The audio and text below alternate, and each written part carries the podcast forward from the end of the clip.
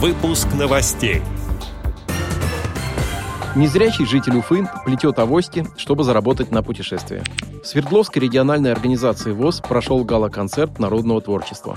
Президент ВОЗ Владимир Васильевич Сипкин провел заседание Центрального правления ВОЗ. Теперь об этом подробнее. В студии Антон Агишев. Здравствуйте. 29 марта под председательством президента ВОЗ Владимира Васильевича Сипкина в режиме видеоконференции прошло заседание Центрального управления Всероссийского общества слепых.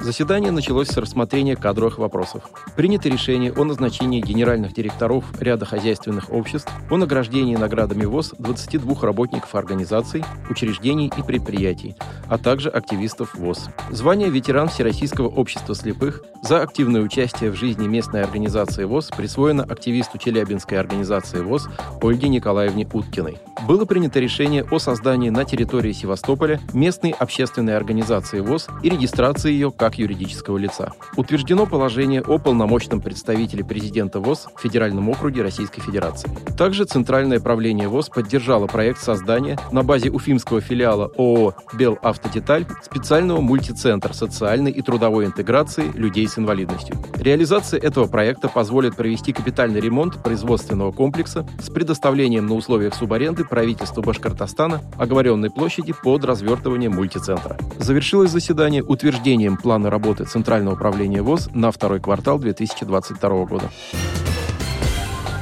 культурно-спортивном реабилитационном центре Свердловской региональной организации ВОЗ прошел гала-концерт самодеятельного народного творчества «Играй, гармонь, рассказывай», организованный администрацией железнодорожного района города Екатеринбурга.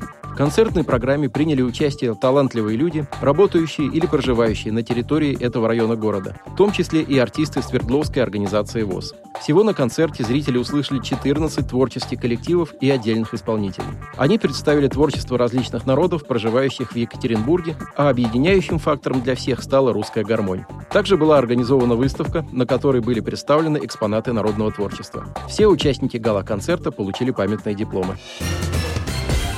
28-летний житель Уфы Максим Чунин, который не видит с рождения, уже несколько лет плетет авости. Это занятие может позволить подопечному общественного центра «Улей» скопить деньги на свою мечту – поездку к морю. Максим рассказал программе «Вести», что он учился плетению около года. Сначала получалось плохо, но затем все лучше и лучше. Одну авоську мужчина изготавливает за несколько часов. Продавать сумки планируется в магазинах Уфы. Общественный центр «Улей» – это проект благотворительного фонда «Твердая почва».